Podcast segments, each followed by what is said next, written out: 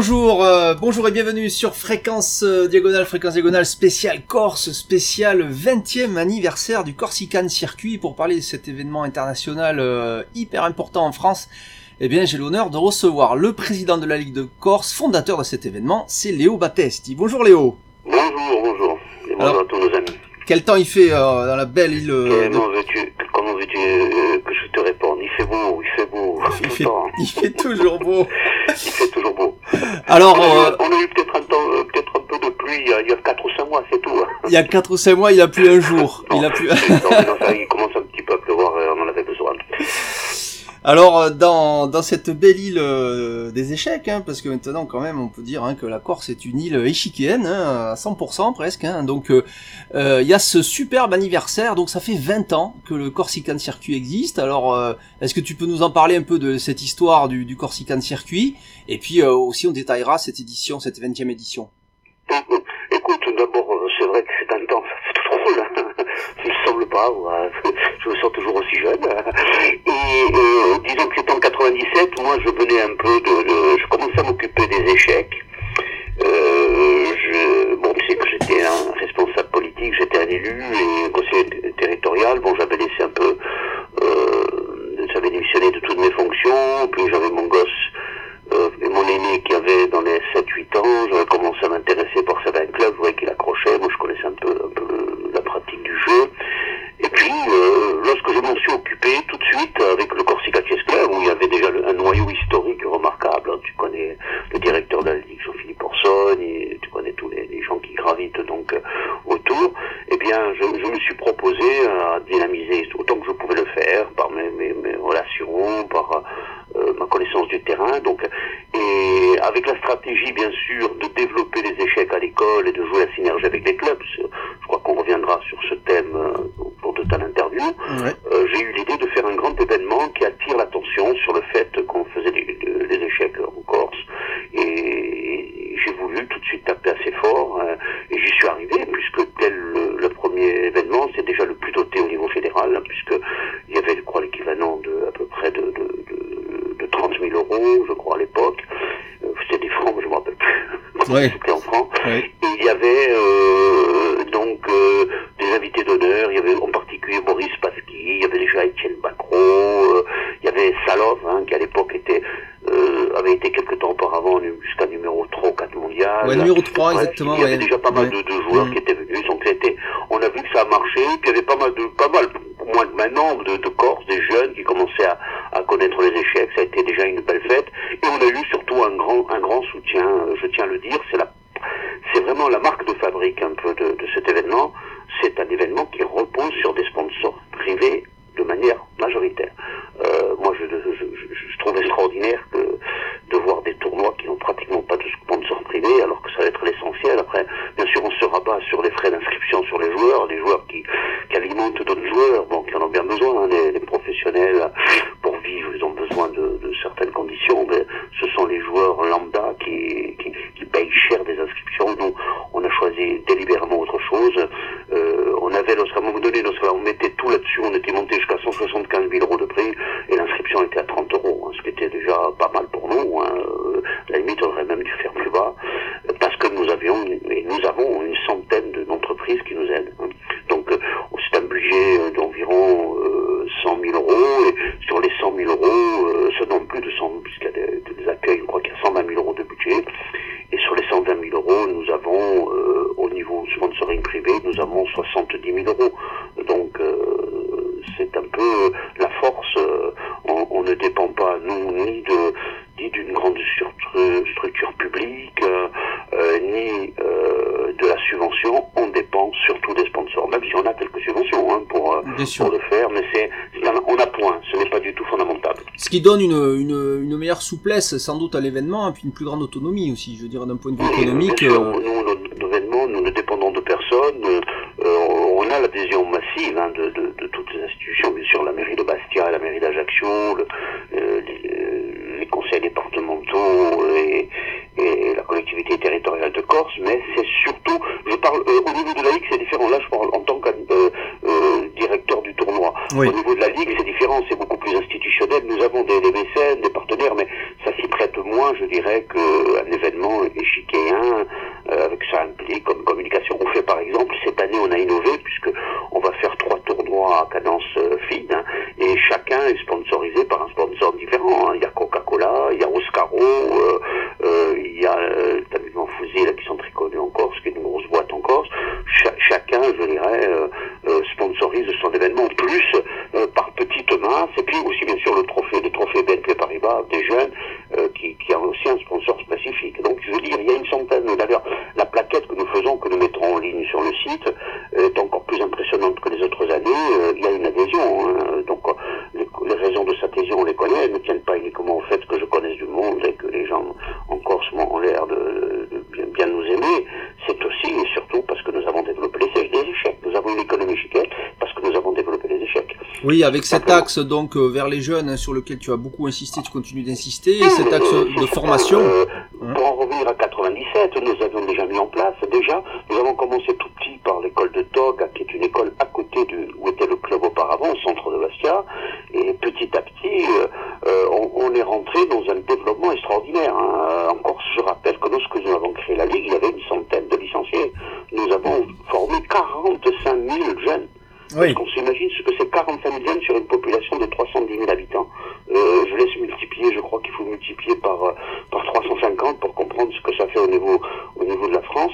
Donc c'est énorme, c'est énorme. C'est-à-dire euh, tous les jeunes aujourd'hui qui ont entre 6 et, et 22, 22, 23 ans savent jouer aux échecs à 90%.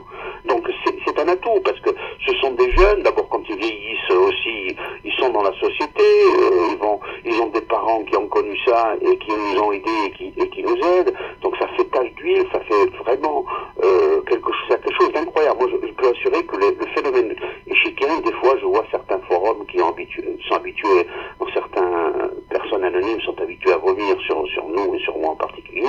Je les invite à venir en Corse et voir ce que c'est la réalité échiquienne en Corse. C'est un sport populaire en Corse. Aujourd'hui, les échecs, euh, parce que il a été, il est utilisé par, il est employé par des, tas de gens, 45 000, plus euh, d'autres hein, euh, qui, jouent normalement, qui ont été initiés, et ça reste. Ça on va, on, va revenir si tu veux, Léo. Euh, Léo, on va, on va revenir en deuxième partie sur cet aspect euh, euh, Ligue de Corse, puisqu'on va détailler évidemment pour redonner des actualités sur ce sur ce terrain-là, sur les, licenciés, etc. Mais pour revenir à l'Open de Corse, j'aurais voulu aussi que tu nous que tu nous fasses rêver un peu nous qui sommes déjà des joueurs d'échecs, parce que sur Fréquence Diagonale nous écoutent des joueurs d'échecs qui sont déjà formés, qui aiment le jeu d'échecs déjà. Euh, avec beaucoup d'amateurs aussi, et, j'aurais voulu qu'on fasse rêver un peu ces auditeurs pour les pour les inciter, pourquoi pas, à, aller un jour à, à cette Open de Corse et pourquoi pas, bien sûr, pour ce 20e anniversaire qui va être magnifique rappeler toutes les stars, les légendes qui sont venues, puis tu vas peut-être, peut-être nous donner des indications sur le plateau de cette année, ça va aussi nous intéresser.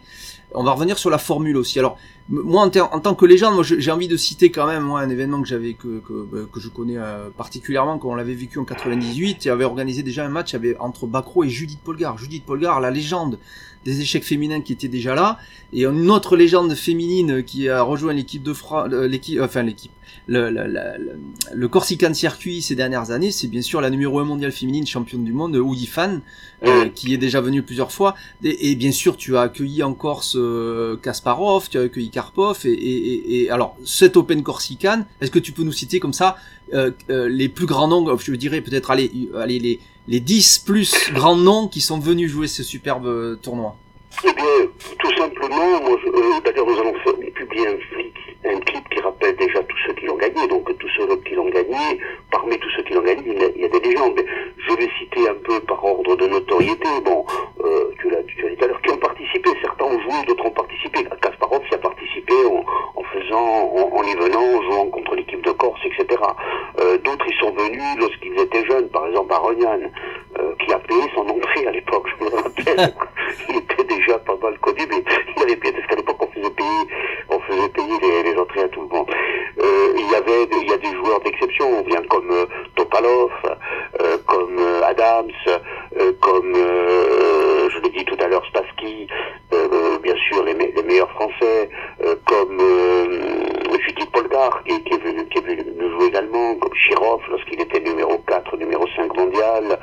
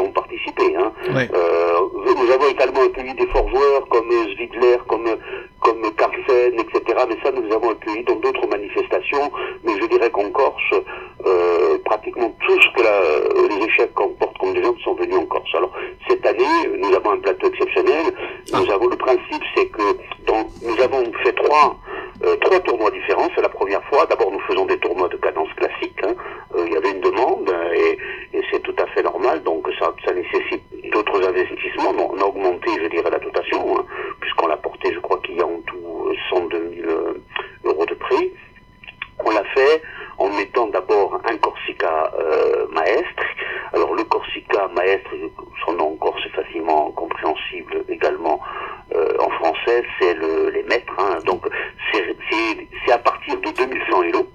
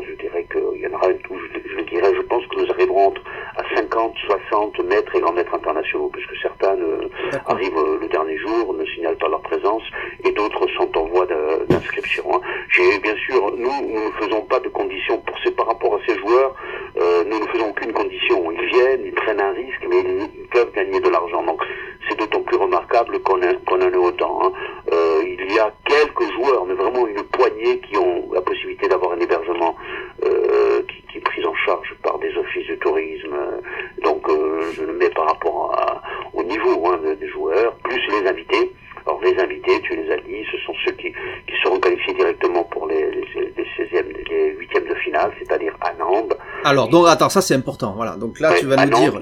Anand sera là. Euh, il y a euh, donc la championne du monde, qui sera là. Euh, il y a Maxime qui sera là, qui est au moment où je l'ai mis, euh, je annoncé, était numéro 2 mondial. Anand et Ouifan, oui. qui sont donc hein, deux, deux, anciens, deux anciens vainqueurs. Deux, anciens vainqueurs. Anand et Ouifan, qui sont deux anciens vainqueurs du, du Corsican. Anand, hein. oui. Oui, oui, oui, tous les deux. Oui, Ouifan avait créé la surprise. Ah, mais j'étais là. J'étais là.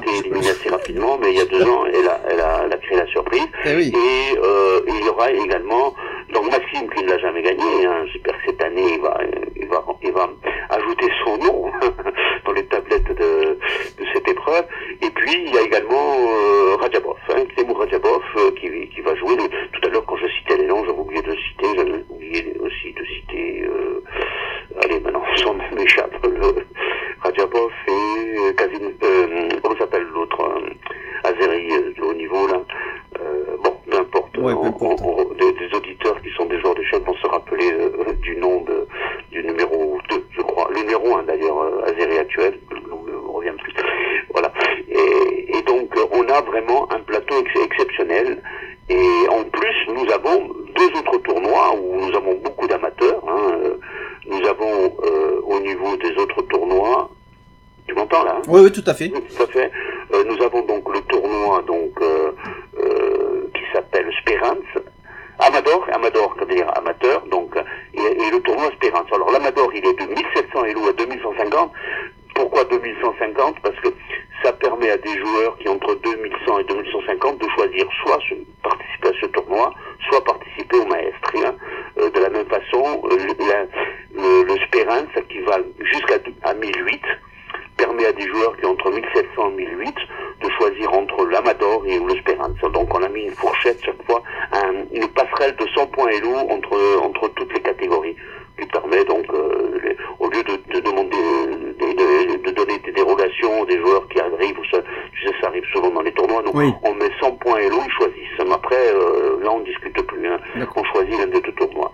Donc euh, le Corsica Amador également, nous avons énormément déjà de préinscriptions, je crois qu'on en a déjà une, une- une cinquantaine, hein, ce qui est remarquable par rapport à déjà au niveau hein, que ça représente et, et donc euh, je pense que l'un dans l'autre on arrivera à battre le record d'inscription au niveau du, du Corsica de circuit cette année. hein. Qu'il reste encore un gros mois. Hein. Il reste Oui, encore oui, un gros plus, mois. Nous avons, nous avons euh, le, le trophée BNP Paribas qui aura lieu donc euh, le, à Bastia le 28 octobre euh, au théâtre de Bastia et le 30 octobre au Palais des Congrès à Ajaccio. Chaque fois, c'est les mêmes nombres de prix pour les deux manifestations. Il y a 30 000 euros de prix nature, hein, parce qu'on ne fait pas de prix cash, bien sûr. Il y a 150 prix différents et puis tous les, tous les enfants recevront des cadeaux. Hein, ça, ils ne partiront, partiront pas les, les mains vides. hein. Très bien. Donc euh, il y a des prix fabuleux, par exemple les, les premiers prix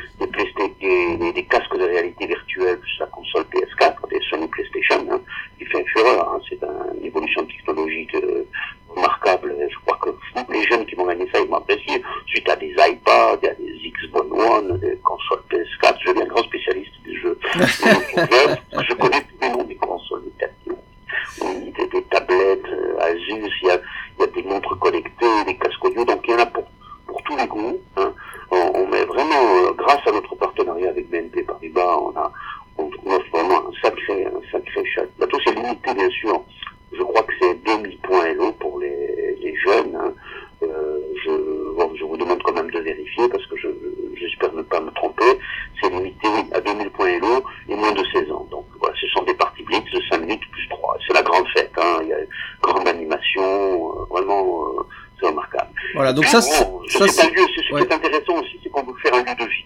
Hein, il y a Banque Corse, hein, cette année, comme on va le faire fêter le 20 ouais. Ah, je vous assure, euh, vraiment de quoi boire et de quoi manger, des cadeaux, des gâteaux, tout ce qu'on veut euh, pour fêter cet événement. On va, marquer vraiment le coup. Voilà. Alors, euh, alors, on va rappeler que cette année, donc c'est du 22 au 30 octobre, c'est une semaine complète parce qu'il y a des Open de parties longues, hein, on est d'accord? Alors 22, 30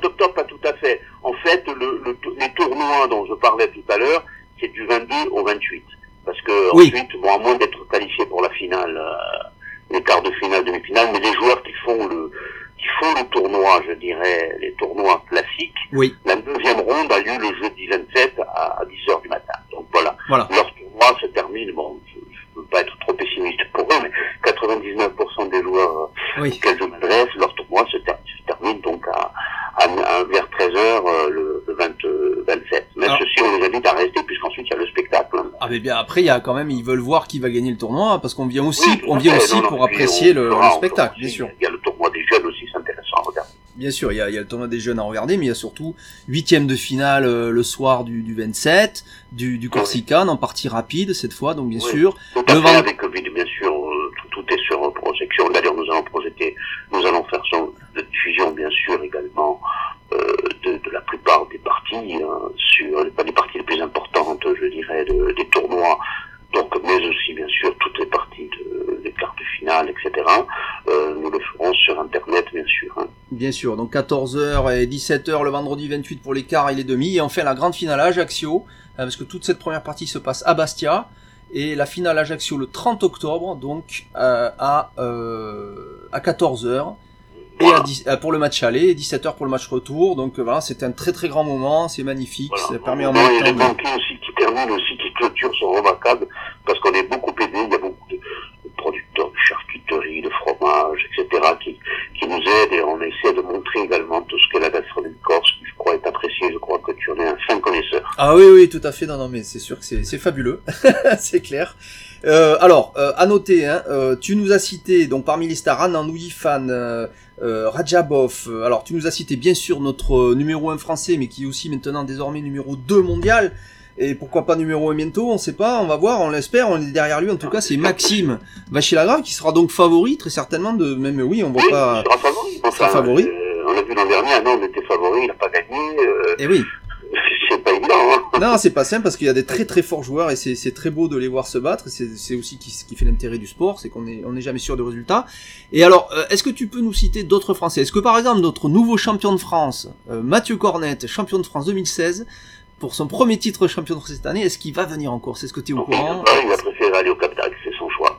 Ah, il a préféré aller au Cap d'Agde, d'accord. Donc euh, bon, mais voilà. Donc malheureusement, il sera pas donc cette année en Corse, mais c'est en tout cas un, magnifique plateau avec euh, le numéro 2 mondial qui sera là, Maxime Vachilagrave. On suivra ça bien sûr de près pour ce superbe Corsican circuit. Alors on y reviendra peut-être un peu, mais après la pause, on va parler euh, plus généralement, si tu veux bien, de la Ligue de Corse. On va faire une petite pause de, de 5 minutes et puis on se retrouve juste après pour parler de la Ligue de Corse, de la politique de la Ligue de Corse, du programme de cette année 2016-2017, parce qu'il y a aussi beaucoup d'autres tournois en Corse, on va en parler juste après la pause.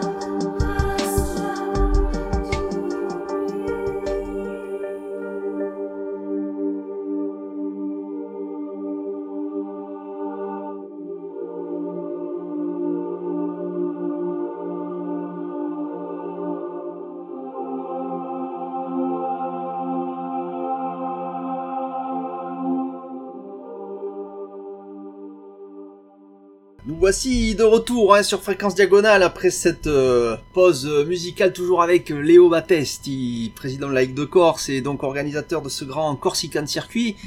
Et, euh, et, donc tu vas nous parler un peu plus maintenant de cette Ligue de Corse. On fait le point un peu chaque année hein, parce que ça va faire la troisième année consécutive hein, qu'on a sur, sur Fréquence Diagonale pour, pour faire un peu le point de ce début de saison et puis pour annoncer ce superbe Corsican Circuit. Euh, alors, la Ligue de Corse, est-ce que tu peux nous dire en quelques mots euh, aujourd'hui, c'est combien de licenciés? Aujourd'hui, de, mémoire, parce que c'est des chiffres bien sûr de la fin de la saison sportive, je crois qu'on était à 7388 licenciés, sous réserve, mais tout est sur le site, hein, de toute manière, c'est dans ces eaux-là. Comprenons-nous bien, euh, ben, je profite aussi pour tordre le cou à, des attaques, à des rumeurs que l'on voit sur la Ligue Corse. La Ligue Corse a fait le choix de faire une licence euh, pour euh, une licence avec un classement Hello Corse qui permet des choses que ne permet pas la licence B. Pourquoi? Parce que nous avons, compte tenu de notre expérience du terrain, nous avons compris depuis fort longtemps qu'il faut s'adapter à cette réalité de terrain et que les données actuelles euh, techniques de la licence B sont complètement inadaptées. Elles sont, certes, elles, elles sont que si on considère que la licence B c'est un truc vraiment des gens qui, qui, sont un peu comme ça, euh, ça fait gonfler les listes, ou autrement, ils vont jouer une fois de temps en temps. Non, tous les joueurs jouent. C'est-à-dire que tous les joueurs, les 7288, font une compétition dans l'année. Ils le font à travers des structures différentes. Nous faisons 400 tournois dans l'année. Ils le font à travers des, clubs, ils le font à travers des écoles, ils le font à travers des grands rassemblements scolaires, mais ils, ils, ils jouent ils ont un classement, c'est-à-dire qu'ils euh, peuvent voir sur le site de la Ligue l'évolution de leur classement. Ce qui veut dire que le taux d'activité des licenciés de la Ligue est unique. Moi, j'avais fait une fois une étude sur les, sur les licenciés FIDO au niveau mondial, en me basant sur des, des, un travail remarquable qu'avait fait un joueur de la région euh, varoise. Oui. Et, bon, que je tiens à saluer. Et il, y avait une analyse très simple, c'est-à-dire que la plupart des fédérations, c'est des fédérations où les taux d'activité euh, sont de, de 20-30% de, de, la masse C'est-à-dire des, des, des, personnes qui sont licenciées mais qui ne font pas de tournoi. Nous, nous avons, je ne dis pas que c'est 100%, parce qu'il y a toujours euh, quelques, quelques dysfonctionnements hein,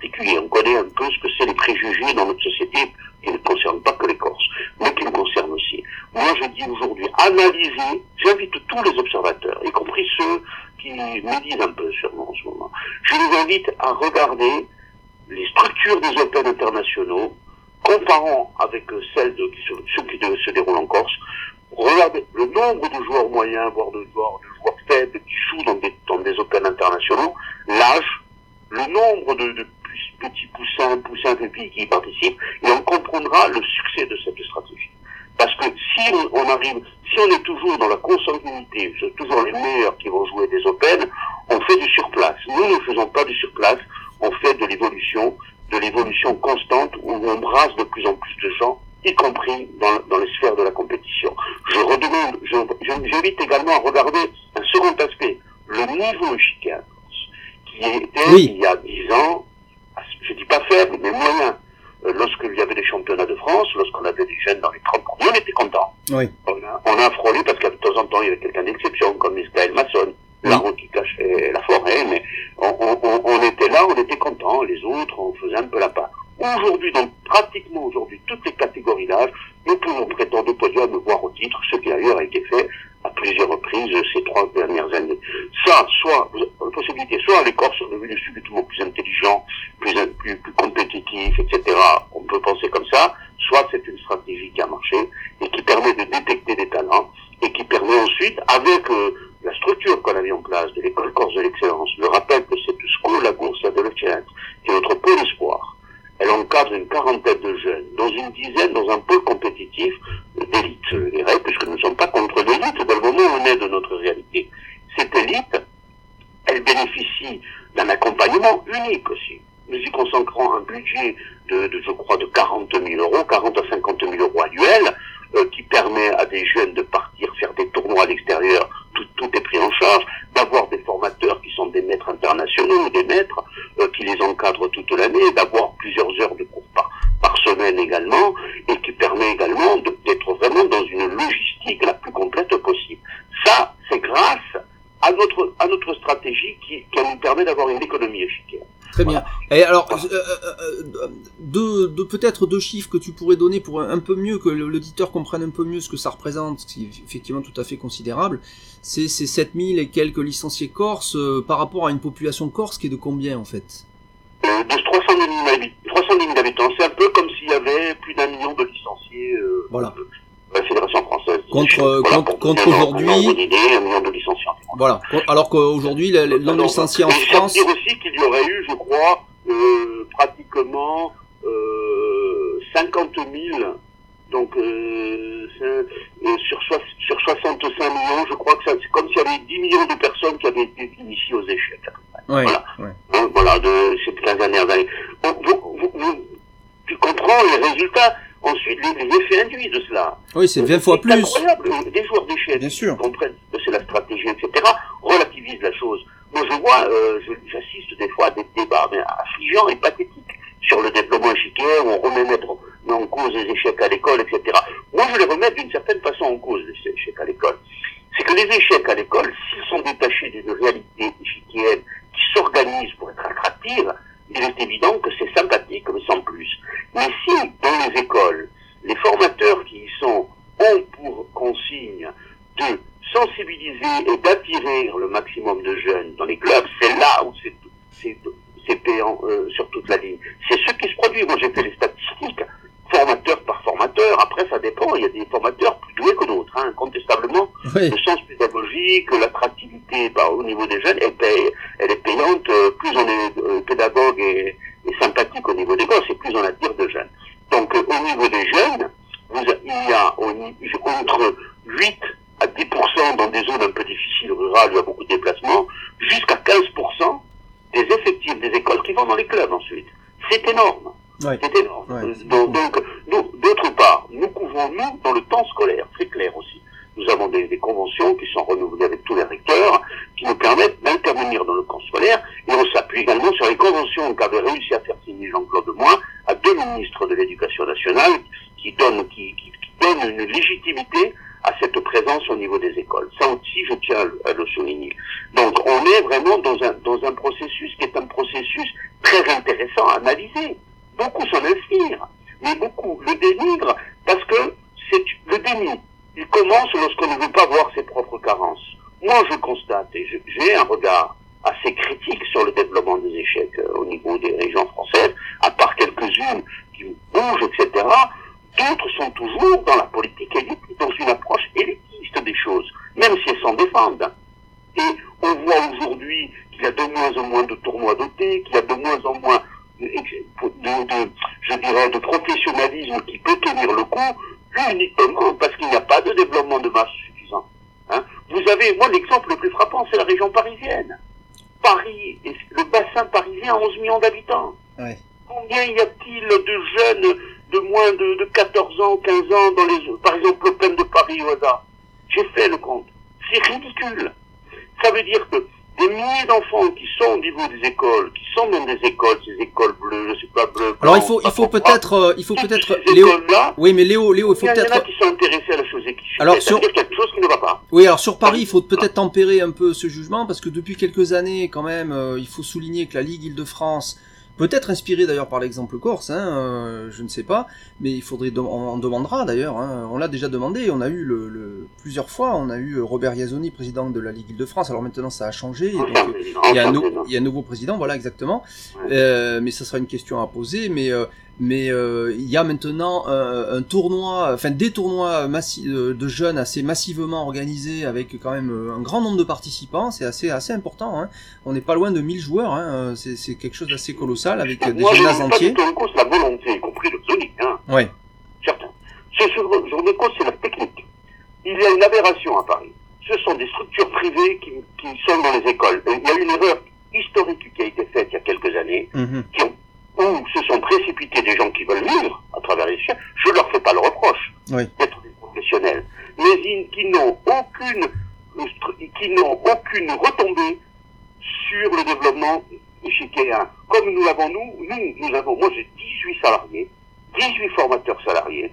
Leur mission, c'est de renforcer des clubs à travers leur présence, euh, y compris dans les, dans les cours qu'ils donnent au sein des clubs, en plus des écoles, et de sensibiliser le plus de, scolaires pour aller dans les clubs et pour grossir les rangs de ces clubs. Lorsque l'on prétend défendre les clubs, c'est comme ça qu'il faut le faire. Parce que s'il suffit de décréter qu'on veut défendre les clubs, je vois que certains l'ont fait, ils ont même bâti des campagnes autour de ça, et tout s'est effondré.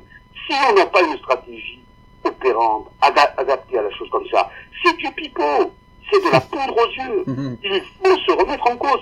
Les gens qui du matin au soir et qui sont des gens bien. Moi, je n'ai pas du tout, je veux dire, je veux pas donner des leçons de, bénévolat ou des leçons de, de, trucs. Il y a des gens qui font encore plus que moi je ne fais pour le niveau des échecs. Mais le problème, c'est qu'ils ne sont pas dans un environnement ou dans une stratégie qui leur permette d'avancer. C'est comme si s'amusaient euh, à faire des petits coups tactiques dans un coin de l'échiquier sans avoir une, une vue globale. Euh, de, de, des rapports de force euh, sur ce même échiquier et ce qu'il faut faire, la stratégie qu'il faut développer euh, pour gagner. Voilà, c'est exactement la même chose. C'est le grand paradoxe des échecs. Ouais, les joueurs d'échecs, lorsqu'ils sont dans une, lorsqu'ils sont des dirigeants, etc., pour la plupart, oublient qu'il faut faire de la stratégie avant de faire de la tactique. Oui, alors que c'est quand même l'essence quand même du jeu de, d'avoir un plan avant de avant d'essayer de capturer la dame. C'est ce que nous avons fait. Moi, en 1997, la première chose que j'ai faite, je vais dire ce que j'ai fait, j'ai supprimé les deux comités départementaux. J'ai il y avait des comités départementaux. Nous avons unifié la Corse. Nous étions en avance sur les évolutions institutionnelles qui vont avoir lieu d'ailleurs. Nous, avions, nous avons commencé à créer une politique pour trouver des moyens pour développer les échecs. J'ai tapé aux portes des institutionnels, des sponsors, etc. Et petit à petit, ça a été ce que ça. C'est-à-dire aller dans le maximum d'écoles. Le maximum d'écoles, des clubs se sont créés autour de ces réalités échiquiennes. Moi, je prends qu'un exemple, le club de la région de, de Porto Vecchio, qui est un club, euh, l'un des plus jeunes clubs, c'est un club qui a réellement aujourd'hui, au niveau des licences A, plus de 100 licences A, alors qu'il n'y avait personne avant qui faisait des échecs. Pourquoi? Parce que tous, ils ont des centaines d'enfants qui, dans les écoles, euh, sont concernés et qu'il faut un tournoi dans tous les villages aujourd'hui de cette région-là, euh, dont on ne parle pas, parce que ce sont des, petits tournois où il y a 50 ou 60 joueurs, il y a énormément de, de, de, de tournois. Voilà, ça c'est la réalité. D'accord. C'est une stratégie. Alors, euh, pour, pour finir sur, sur la Corse, un dernier point, et après peut-être tu donneras peut-être un petit mot sur l'état de, des échecs en France en général, peut-être un mot sur les élections non, euh, rapidement. Euh, mais alors pour le pour la pour la Corse, je voudrais rappeler quand même effectivement que ben, depuis que cette stratégie est mise en place, bon, il y a quand même euh, c'est pas rien pour moi, c'est quand j'estime que c'est quand même très important. Il y a le premier maître international corse, Michael Massoni, hein, donc ça c'est quand même un point qu'il faut souligner. Et alors derrière, à, comment, à combien tu estimes le, la progression du niveau Elo moyen de, de, des licenciés corse aujourd'hui? Ah, Moi je pense qu'il y a une progression, honnêtement, au niveau des jeunes, aujourd'hui nous avons une quinzaine de jeunes qui sont autour de 2000 Elo, ce que nous n'avions pas auparavant. Et puis nous avons des, plusieurs champions de France ou vice-champions de France.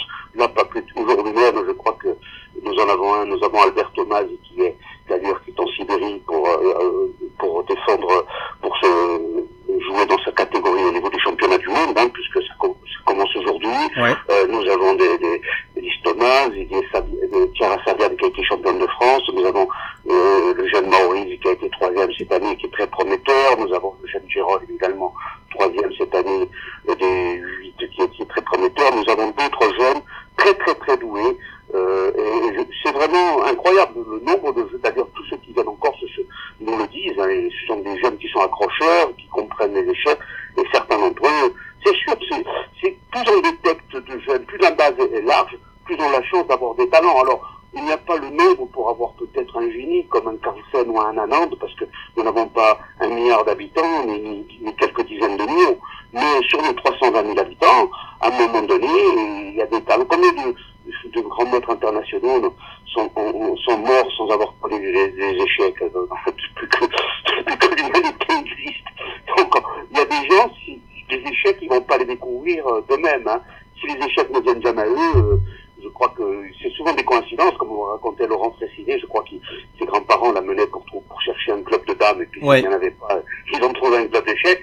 Des fois, c'est un rien, hein, c'est une coïncidence, mais encore, je peux vous assurer qu'aujourd'hui, des gens talentueux, ils vont être nécessairement rencontrés par le monde échiquier. Oui, la probabilité que ça, la, probabilité que ça marche est plus grande, évidemment, si s'il y a plus de pratiquants. Euh, je ah crois qu'on a bien compris. C'est sûr. Alors, euh, alors un dernier mot peut-être pour finir cette, euh, cette émission passionnante, euh, Léo. donc on a vu hein, l'Open Corsica, on a fait un tour un peu aussi sur la politique de la Ligue de Corse et sur ses résultats en, progression avec des titres de champion de France chez les jeunes. Et oui, bien sûr, ça compte, ça passe, ça passe par là, bien, bien entendu. Et, alors un dernier mot peut-être sur pour prendre un peu de, de, hauteur sur le sur la politique nationale. Il y a la fédération, mais sur la Ligue de Corse fait partie de la Fédération française d'échecs tu es un, ancien vice-président de, la Fédération française d'échecs. Alors je crois que, euh, enfin tu me, tu me corrigeras si je me trompe, mais je crois que tu n'es pas engagé pour ces élections-là. Non, non, non, je, suis engagé, je soutiens à fond euh, Stéphane Escas.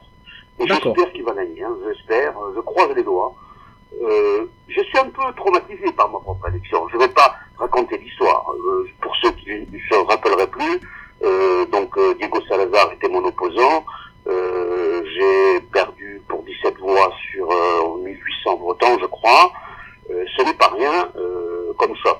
Non pas un choc physique ou émotionnel, parce que comme je le dis toujours, le soir j'ai bien dormi dans la mesure où j'étais un peu éprouvé par une campagne. Il fallait surtout que j'explique que je n'étais pas un chef mafieux ou un type qui voulait corsiser la fédération, planter tous ses amis, etc. Voilà. Moi, depuis, j'ai fait mon chemin. Depuis, je, je demande à comparer. Lorsqu'on a une stratégie, lorsqu'on a un sens de la, direction des choses, et lorsqu'on n'en a pas, les résultats des uns et des autres, je n'ai même pas besoin d'en parler, c'est tellement, c'est tellement il y a un tel contraste que ça devrait suffire à faire réfléchir au moins certaines personnes. Ce n'est pas que je sois un génie, c'est parce que moi j'ai une qualité, je sais ce que c'est que d'être responsable. D'être responsable, c'est ne pas penser que l'on puisse promettre des, des, des mots énervés et ne pas le tenir. Moi j'avais dit une chose au niveau de la. Un président ça doit être surtout un ambassadeur d'abord, bien représenter les échecs au niveau des autorités et essayer de faire avancer aussi la cause échiquienne, y compris à travers les dotations de l'État qui sont dérisoires par rapport à ce que représentent déjà les échecs en France. Deuxièmement, il faut être un VRP. C'est le président qui doit aller se mouiller pour trouver des partenaires. Quelqu'un, un, décideur, lorsqu'il voit arriver, même s'il la voit arriver une boîte de com comme ça a été tenté euh, sous Salazar, ou s'il voit, s'il ne voit arriver personne, il ne va pas aider les échecs. Il peut se bouger, il faut aller. J'avais annoncé que j'avais déjà, c'est ça c'est incroyable, j'avais déjà signé le contrat euh, qui portait déjà, je crois, 300, 400 000 euros par an, et puis j'avais des immenses perspectives. On m'a pas fait confiance. Je le regrette sincèrement. Mais je dis qu'aujourd'hui, il faudrait pas renouveler l'erreur. Et moi, j'attire l'attention. J'attire l'attention sur, lorsque l'on, va choisir des gens, on doit les juger par rapport à ce qu'ils ont apporté c'est déjà. Il y a des gens qui ont apporté. Moi, Stéphane Escafre, je le connais depuis longtemps. Stéphane Escafre, c'est pas mon, le style. Il fonctionne pas comme je fonctionne moi. Il est beaucoup plus technique. Il est dans un domaine, il, il excelle dans le domaine de l'arbitrage. Il n'a peut-être pas, je dirais, ma pratique politique que j'ai, mais il a une dimension que je connais, qui est une dimension d'abord d'intégrité totale, d'intégrité totale. Il est désintéressé à un point qu'on ne peut même pas s'imaginer. Il est surtout compétent. C'est un type sérieux, c'est un type qui est travailleur et qui a fait ses preuves à ce niveau-là. Il a, comme tout le monde, des défauts et des qualités. Si on va maintenant parler de de, de, de, de, de ses défauts. Il a peut-être le défaut, sans doute, de ne pas vouloir trop en faire, trop, trop, trop apparaître. Mais est-ce que ce n'est pas une qualité Moi, je pense que c'est une qualité aussi, d'avoir l'humilité et, et, de savoir qu'on va être quelqu'un qui va faire du travail, peut-être moins spectaculaire, mais en tout cas tout aussi efficace. Moi, je lui fais confiance, d'autant qu'il a une belle équipe autour de lui. Alors, et qu'est-ce que et, et qu'est-ce qui te fait euh, qu'est-ce qui te fait euh... a un dont je parle. Je sors un livre où je parle de lui, puisque je parle comment on a comploté pour que je ne sois pas président de la fédération. Il en a un rôle essentiel. Je l'expliquerai et les gens se feront juge de ce que je dis à travers cet ouvrage. Ils jugeront leur âme conscience si on peut faire confiance à quelqu'un qui fonctionne de cette façon. Voilà ce que je voulais dire. Ah, tu dis que tu vas, tu sors un livre euh, sur. Euh, et, non, non, tu... je sors un livre sur mon étude qui est général. Hein, D'accord. Je sors un livre sur mon parcours politique. Ouais. Mon, mon parcours associatif et je suis pas dans le parcours associatif, je parle de, de la campagne euh, D'accord. où j'ai été battu. Alors ça c'est ça c'est intéressant quand même comme information et ce, ce livre est censé euh, sortir quand euh, Il va sortir dans dans deux trois mois. Il sortira dans deux trois mois, mais euh, je pense qu'on on va en entendre parler. Voilà. D'accord, d'accord. Donc euh, bon, mais voilà, on a encore un scoop, hein, beaucoup de scoop hein, dans Fréquence Diagonale, des invités euh, de, de talent international au Open Corsica. Euh, Léo Battesti qui va sortir un livre sur son parcours, son histoire un petit peu politique et, et bien sûr. Ben je crois que ben, je crois qu'on a bien fait le tour, hein, Léo, avec toi, pour cette Open Corsican 2016, donc du euh, 22 au 30 octobre, hein, des tournois, des Open de partie longue, euh, les matchs euh, des quarts de finale, demi-finale euh, en partie rapide pour le pour le pour le Masters. Euh, des tournois pour les jeunes rapides, on l'a dit aussi. Alors cette année encore, juste peut-être un dernier mot en, en, en, vraiment une minute peut-être. Tu nous as dit 400 tournois, bien on pas parler des 400 tournois qui vont avoir lieu cette année en Corse, mais peut-être les 4 ou 5 dates aussi des tournois les plus importants qui vont avoir lieu cette saison. D'abord, il y aura, on commencera, là, je dirais, après le Corsican, par le, l'Open international de Calvi. Je crois que c'est la 14e édition, qui aura lieu en avril, là aussi avec une dotation importante, je crois a 10 000 euros. Ensuite, nous aurons le traditionnel match à Porto Vecchio, le match des champions. L'an dernier, on avait fait, je passe, on avait fait le match Macron-Ziller, qui avait été très, très spectaculaire. Et puis, c'est là que sont venus jouer les Carcel, les, les les Spassky, euh, Mourifad également avait joué, les Kosteniuk, etc. Il y aura deux grands champions qui seront là. Donc, je suis en contact là avec euh, deux pointures mondiales. Je pense que je vais rapidement concrétiser. Ensuite, il y aura euh, le tournoi européen des jeunes sur la place Saint-Nicolas. Ça, c'est l'un des plus grands tournois. C'est même le plus grand tournoi au monde au niveau du nombre de participants, puisqu'il y a 3000, 3000 jeunes qui y participent, hein, euh, qui viennent uniquement de la Haute-Corse. Hein. Ça, c'est quelque chose, c'est bon, c'est vraiment ce que je considère comme le plus bel événement euh, que l'on puisse organiser. Et puis, nous aurons euh, le tournoi de Portique, qui devient l'Open de Portique, qui a, a eu de grosses répercussions l'an dernier avec des articles dans toute la presse échiquienne internationale, sauf sur Europe Chèque d'ailleurs, euh, sur toute la presse européenne internationale, sur Chess Base, sur, sur des tas de, sur Chess 24, etc., où il y avait déjà eu l'an dernier une vingtaine de grands maîtres internationaux, et, et donc qui a un grand retentissement. Et puis, euh, il y aura euh, les, trois, les, les tournois d'été les plus les gens maintenant apprécient, à Tiamana, Coinza, avec une dotation globale de, de, de 20, de 18 000 euros, hein, je crois, euh, sportif c'est 15 000 euros. Donc, euh, l'été, il y a 33 000 euros de dotation sur des tournois qui sont très raccourcis dans le temps, peut-être encore plus. Et je crois que vous avez peut-être rapproché l'Open de Coinza de l'Open de Tiamanac pour que des gens puissent venir euh, investissent dans un déplacement, sachant qu'il va y avoir deux, trois événements à la suite euh, en peu de temps, euh, au, au, mois de juin, enfin, non, début juillet, pardon, début juillet. Voilà. Là, ce sont les événements euh, les plus importants. Il y en a bien, il y en a bien d'autres. Hein. On a énormément, énormément de tournois avec des sponsors différents. On fait des tournois avec Air France, on fait des tournois avec des, des, des sociétés, des entreprises corses qui chaque fois mettent des dotations. Air France, on met des voyages, euh, beaucoup de voyages à Disneyland, etc. Voilà, on a beaucoup, beaucoup de choses, beaucoup d'animations, et on a beaucoup de clubs très actifs qui organisent leurs tournois. Euh, par exemple, le club, euh, le club du Sud dont je parlais tout à l'heure, c'est maintenant un, un grand tournoi à Lecce de Portevec, qui est très très bien doté également. Voilà, on a vraiment, vraiment une activité échiquienne. On, on est devenu vraiment en Corse Natar à l'ESCAP, Corsican Land of Chess, très échiquienne. Je préfère dire ça que ça, de, ça ouvre trop de l'humour à la formulation.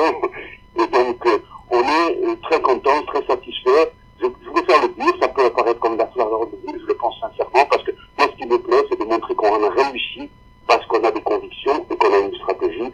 Et je suis au service de tous ceux qui le souhaitent, quels qu'ils soient, hein, pour euh, les épauler, pour les aider, pour dire voilà comment on fait. Peut-être que ça ne sera pas, sera pas chez vous de manière aussi rapide, etc. Mais ayez cette stratégie, ne vous en écartez pas. Le reste, c'est de la poudre aux yeux et ça ne va pas long. Merci beaucoup, merci beaucoup Léo sur ces derniers mots. Euh, merci de nous avoir suivis hein, sur cette émission euh, Fréquence Diagonale spéciale euh, 20 ans hein, du Corsican euh, Circuit, donc euh, du 22 au, au 30 octobre 2016 avec des stars. Il nous l'a dit euh, Léo, beaucoup de jeunes, beaucoup de tournois, rapide élan donc. À Nantes sera là, Ouyifan, Maxime Achilagra numéro 2 mondial, numéro 1 français, Rajabov et beaucoup d'autres bien sûr. On est encore à un mois de l'événement, il y a encore beaucoup d'inscrits qui vont arriver. Merci beaucoup Léo, je, vous, je te dis euh, ben, un super succès pour cette Open Corsican, et puis euh, à une prochaine fois sur Fréquence Diagonale. Je te remercie pour ton invitation que j'apprécie chaque fois. Merci, au revoir. Merci à tous, au revoir.